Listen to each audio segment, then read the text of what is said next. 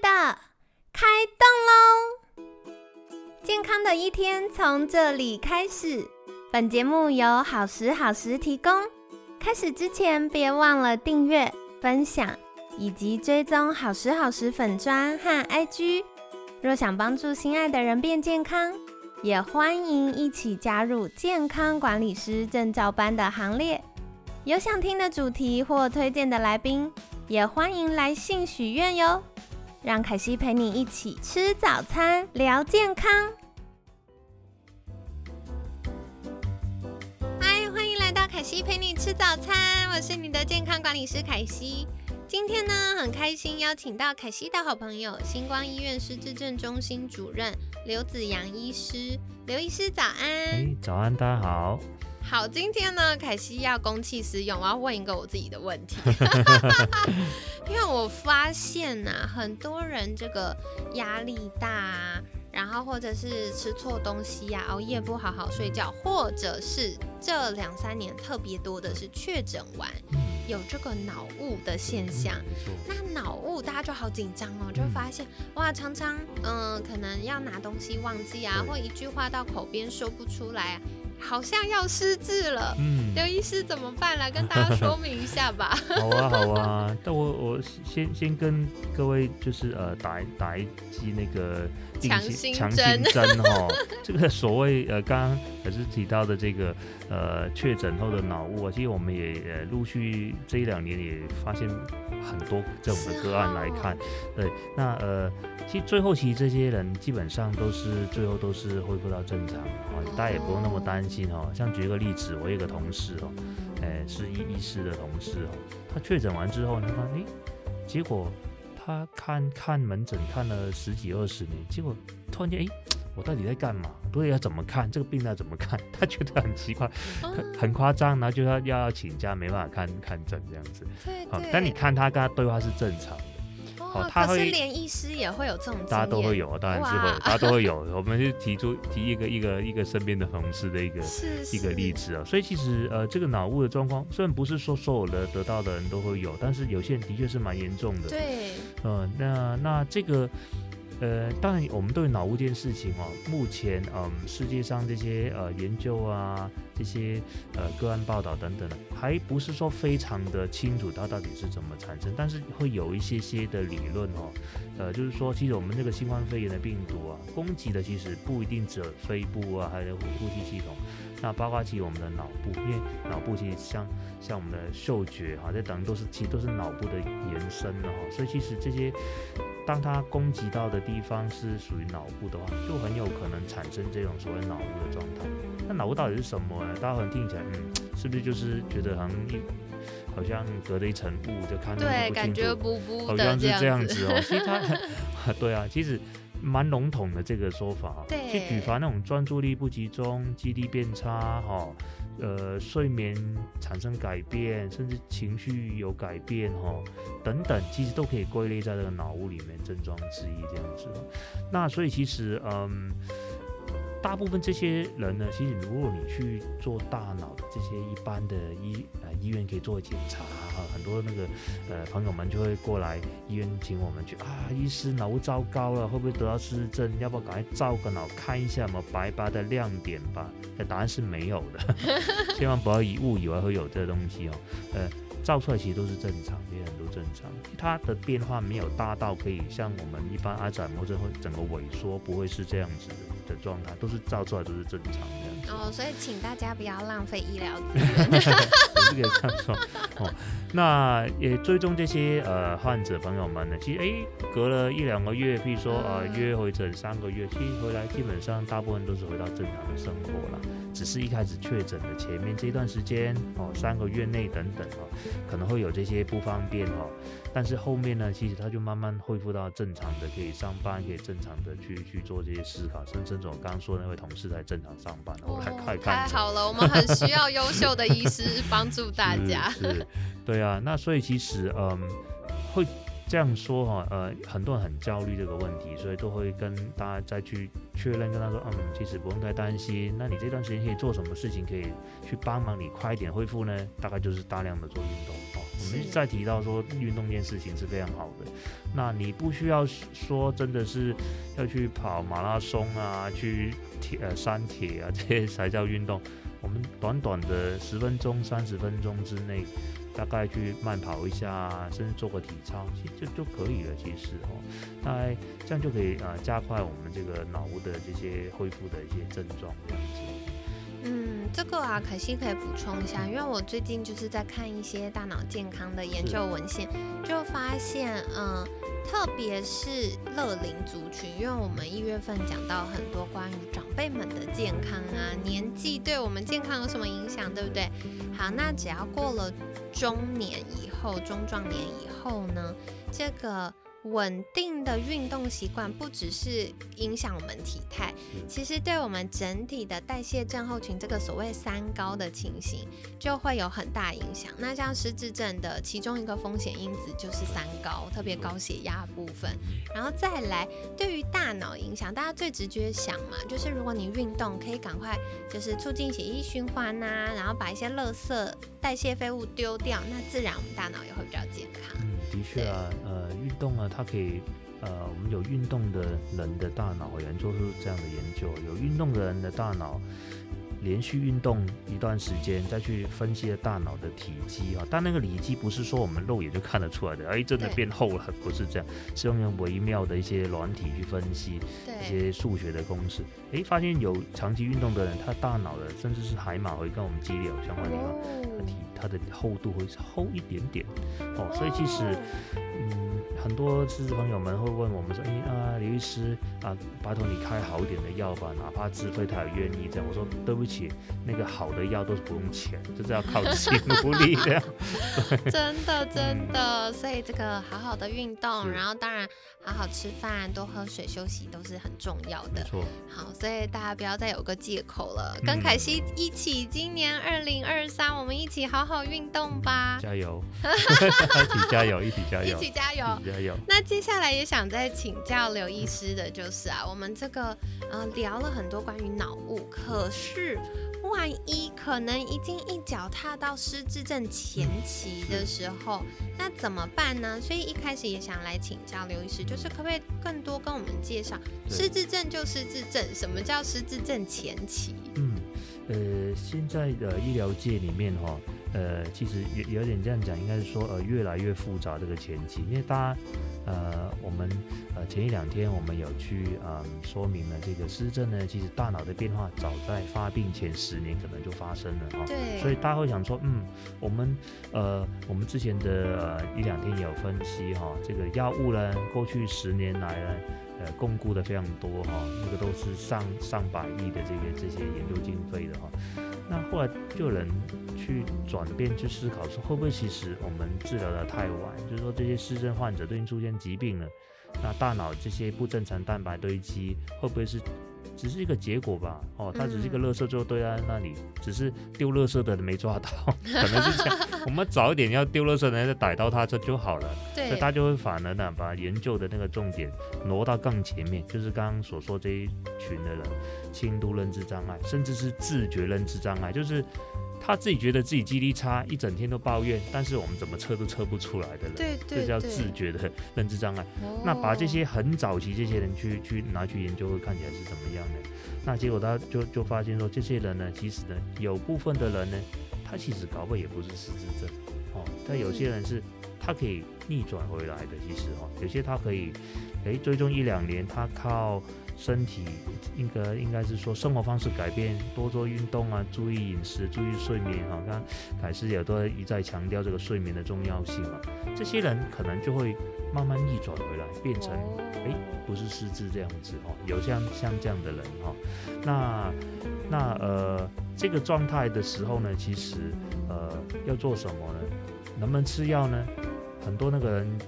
是呃，朋友们他就就会来说啊，李律师，你说我是这个轻度认知障碍，但是又不开药给我吃，那是要怎么办？对呀，那你说见死不救吗？是啊，真的。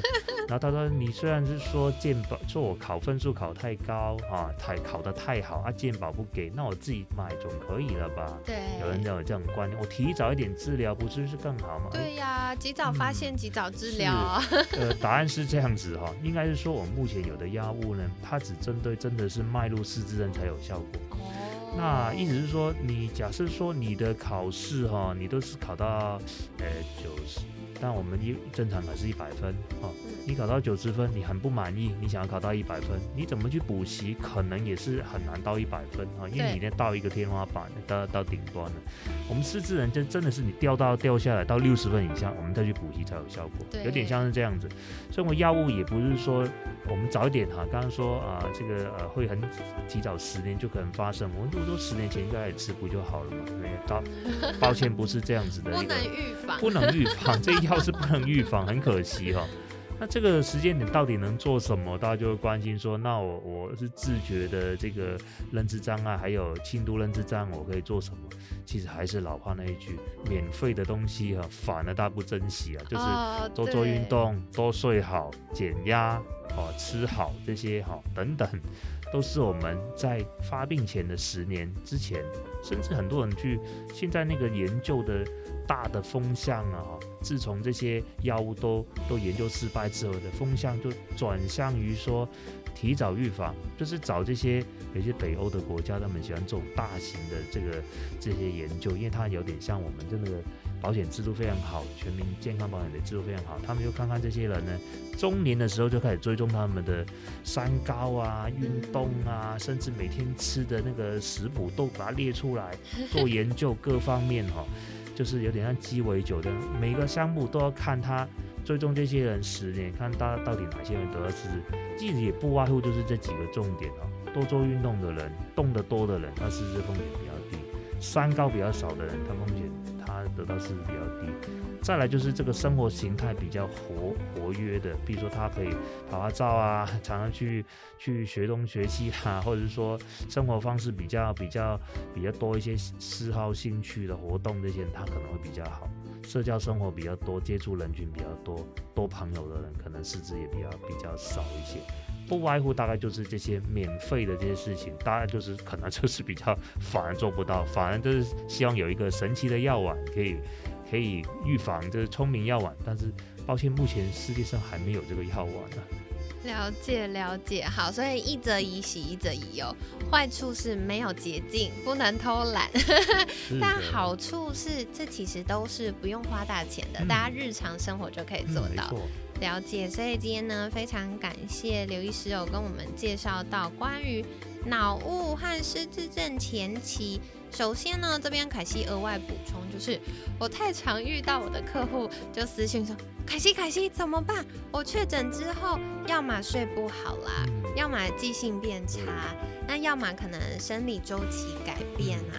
然后要么就是啊，最近有一点这个心律不整，好，对对，那这个呢，可惜都跟大家说明，如果去检查过，还是要先给医生看嘛。那如果给医生看过没有问题的话，就放宽心，因为这个大家就把它想象成新冠病毒，它很像是呃打仗，他投了很多的飞弹呐。地雷啊，到处轰炸，轰炸完之后，身体最需要干嘛？他就是需要赶快把这些诶被炸坏的房子搬走，然后赶快开始修复盖新的房子。可是把这些残骸搬走跟要盖新的房子都要花很多的能源，花很多营养素啊。所以身体要你干嘛？就是要你好好睡觉、休息。但是因为大家现在又要忙工作，又没有办法一直在休息的状态，所以呢。给身体一点时间，像刚刚刘医师有说过，大概一到三个月，它就会越来越恢复了。所以大家就是安心，不要太担心这样子。那接下来呢？嗯，我们讲到了这个失智症前期哦。其实失智症前期，因为大脑的变化在。发病前十年就已经开始出现了，所以大家就开始研究说，哎，有没有可能我预防性投药？那刚刚刘医师跟我们介绍到是，哎，目前还没有办法这样子，因为要实际有这个大脑的病变了，它现在的药物才能针对这方面改善。但是我们要预防是有非常多的策略可以来协助大家的哟。那首先呢，就是有这个运动，运动是刘医师这整周一直不断提到，很重要，很重要，要讲很多遍。对，所以呢，这个。我觉得大家可以分成活动跟运动。活动是每天最好每个小时都起来活动一下，那这样子就可以降低我们三高的风险。那三高呢，又是失智症的风险因子，所以一口气解决一大堆的问题，就多活动。那运动很重要，就是大家说的三三三或者是五三三。那这个呢，就是它可以增加我们整体的心肺功能啊、平衡感啊、肌力、爆发力啊等等的。同时，它可以帮助刺激我们身体的血液循环变比较好，可以帮忙把垃圾丢掉。那当然，运动过程中也会有很多的神经传导物质被合成，所以对于大脑的健康也是有帮忙，对记忆力啊、情绪啊等等都是有加分的。另外呢，营养的均衡，然后充足的水分，还有适度的休息跟睡眠。也是不二法门，一定要特别留意喽。再来，我觉得刚刚刘医师有聊到一个是生活形态比较活跃的人，他的失智症风险也会比较低一些些。那我完全可以理解，因为有科学研究说，哎，忧郁症有可能是失智的风险因子。但是忧郁你就已经提不起劲，心情不好，你就不会想要去呃上课啊、社交啊。所以它有的时候是可以互相参考、多留意的。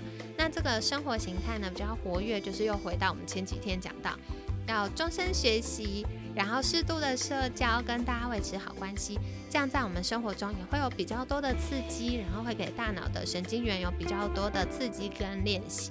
好，那最后呢，还是要再来请教刘医师的，就是如果我真的想要做。这个脑龄检测，刘医师有没有什么样的小叮咛？呃，脑龄哦，呃，应该这样说哈，呃，如果说很很要很很准确去。推测一个人的脑龄啊，哎，我们知道其实世界上其实蛮蛮多人在做这这样方面的研究，包括去用造脑的方式啊，用游戏的方式啊，用各种方式。但是你说要很准确，其实我觉得目前是可能是还没有到达那么的呃便利可以使用的一些一些方法这样哦。当然，其实呃市面上哈其实也有一些呃那个商业化的这些呃软体啊，或者是手机的 App 啊等等，也可以简单的让大家有一种。感觉吧，我觉得是一种感觉。大家看看大家的那个，嗯，大概的程度，大概约莫到哪一个范围哈？那如果说觉得哎，好像真的比较差距比较远，那也是要请他们到那个专业的医师去再去做进一步的检查确认这样。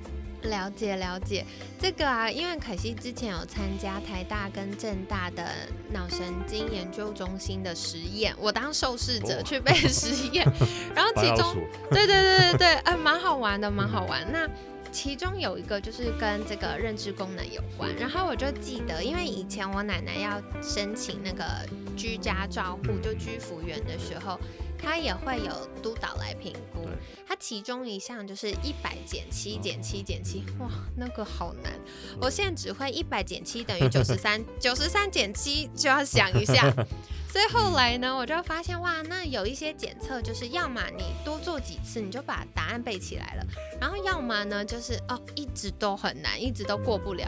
所以后来我就发现有个小工具很棒，它就是用大家的手机呀，或者是 iPad 啊、电脑啊就可以做的小实验，就是这个脑龄检测。那它是用扑克牌的方式，所以扑克牌大家就很直观，而且它会先说明游戏规则，然后呢。再让大家可以呃测试练习练习练习到系统确定你会了，你就是后面在做的测验不会是因为你误解题型而有误判，它确定你会了就会进入到正式的实那个检测里面，然后就是会用呃扑克牌啊训练你的专注度啊反应力啊记忆力啊。